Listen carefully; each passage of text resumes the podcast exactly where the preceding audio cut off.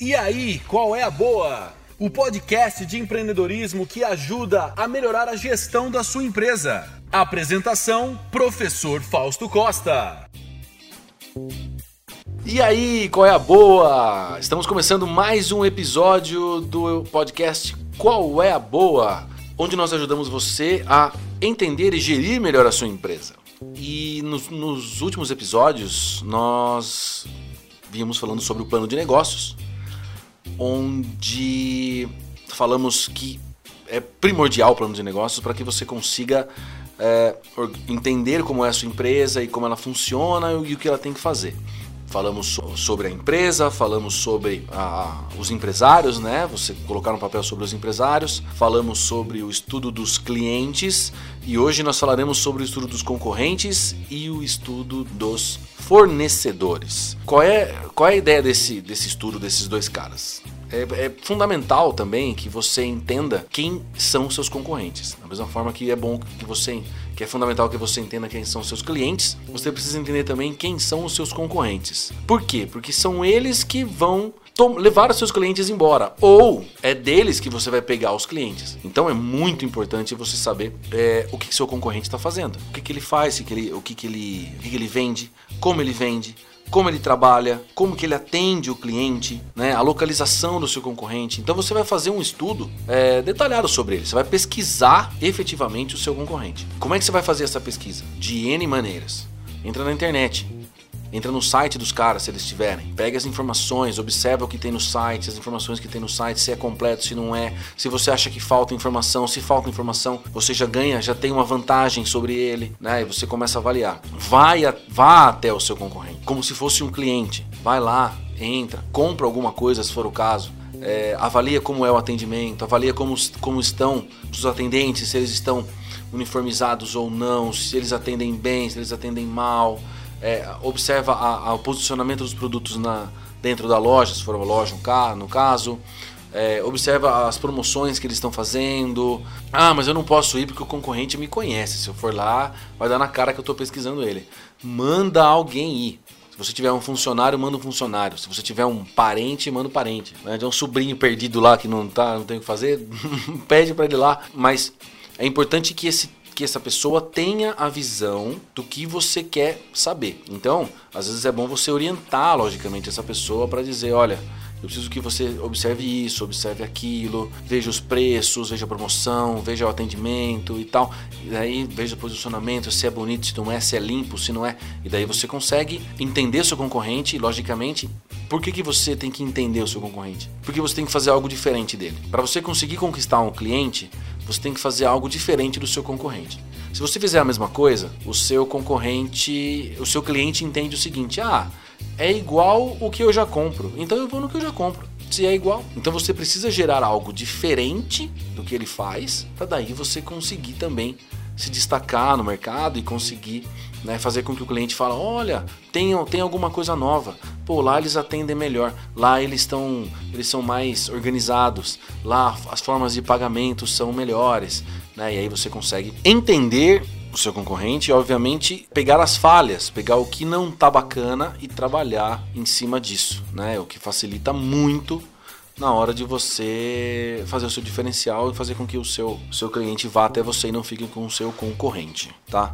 Então, como é que você vai fazer isso? Muito simples. Aquela velha história de sempre. É o arquivo no Word, é o papel e a caneta, e aí você vai exatamente escrever alguns pontos que você considera positivo no seu, no seu, no seu, nesse, nesse seu concorrente. E assim, não se prive de fazer isso. Né? Você sabe o que o seu concorrente tem bom e você tem que escrever exatamente para você tentar pegar é, aonde, onde ele não, onde ele não é bom. Porque ah, às vezes ele é bom no atendimento, você vai ser bom no atendimento também.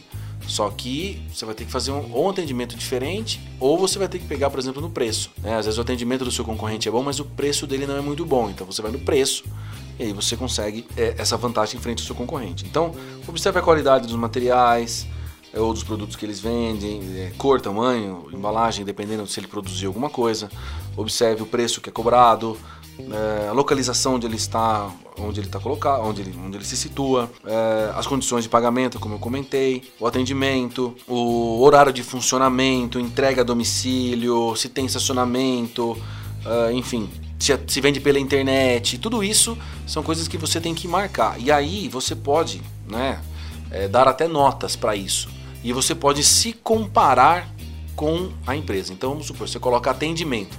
O atendimento da, do meu concorrente número 1, eu dou nota, sei lá, você pode classificar de 0 a 10. Então, do meu atendimento do meu concorrente eu dou 8. Para o meu concorrente 2 eu dou 6. E o meu atendimento é 9. Depois você compara, sei lá, o preço. O meu preço ele é melhor, então eu dou nota 9. O meu concorrente número 1 é nota 5, porque o preço dele é, é, é mais complicado. Depois, formas de pagamento. Ah, o cara tem mais formas de pagamento, o cara consegue parcelar em mais prazo, então você dá uma nota 9. E o seu você consegue parcelar em 6, então você dá uma nota 5. E aí você vai entender rapidamente também o que você, aonde você ganha e aonde você perde. E logicamente, você vai você pode trabalhar depois os seus pontos fortes, obviamente, e trabalhar para melhorar os seus pontos fracos. Que daí esse é o ponto positivo que a gente vai falar disso mais adiante também, provavelmente em outros episódios. Isso com relação, tudo isso é com relação ao concorrente. E os fornecedores? O fornecedor, para quem não sabe, é aquele cara que te vende o que você precisa para revender ou para fazer o que você faz. Então, se você trabalha com artesanato em madeira, por exemplo, o cara que te vende a madeira, ele é o seu fornecedor. Se você é, revende produtos, não sei, você trabalha, você tem um supermercado, por exemplo, um mercado, ou você tem uma ou você é, é, vende produtos de limpeza, o cara que vende o produto de limpeza para você, para você revender, é o seu fornecedor. Por que, que é importante você fazer uma análise de fornecedores? Por N motivos também. O primeiro deles é que esse fornecedor ele tem que ter a qualidade que você quer entregar para o seu cliente. Então, se você quer entregar um produto bom, você, o, seu, o seu fornecedor tem que te fornecer um produto bom. Então, igual eu falo, se você vai trabalhar com madeira e você quer vender um produto bom para o seu cliente, você vai ter que trabalhar com uma madeira muito boa para que seu cliente identifique que o produto, seu produto é de qualidade também. Para como é que você vai fazer isso? É mais ou menos a mesma coisa com os concorrentes. Pesquisa. Vá ao, vá ao fornecedor, né? Converse, veja preço, é, veja as possibilidades, né, prazos de pagamento, como que você, como que se eles se entregam, ou se você tem que retirar e tudo mais. E tudo isso vai ser fundamental na hora de você escolher o melhor fornecedor para o seu negócio. Importante, tenha sempre em mente que você tem que ter mais de um fornecedor.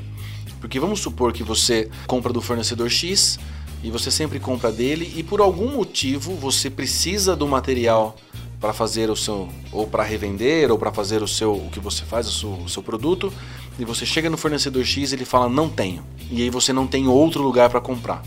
Aí você sai sem referência de valores de preço de, de prazo e aí você para no primeiro que você encontrar você pode pagar mais caro você pode ter outras opções é, é, outras dificuldades e isso acaba também atrapalhando o seu negócio, pode até reduzindo a sua margem ou até mesmo você deixando de ter margem. Então, mesmo esquema, papel caneta lá como eu falei, pega, coloca o nome do fornecedor, preço que ele coloca, condições de pagamento, prazo de entrega, a localização onde ele fica. E aí é bom que você, como eu falei, pega, pegue mais de um fornecedor por produto que você, que você venda ou por conjunto de produtos que você venda ou que precisa. Então é, é mais ou menos isso.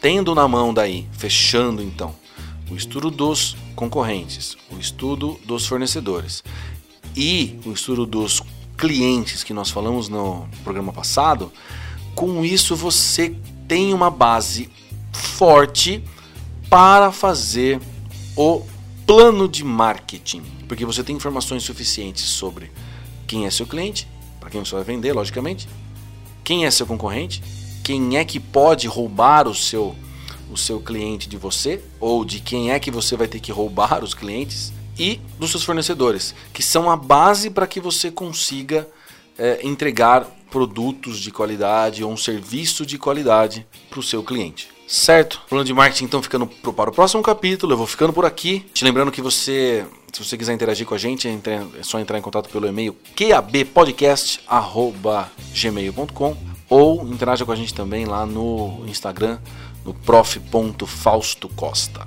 Beleza? É isso, valeu. Tchau. Tamo junto.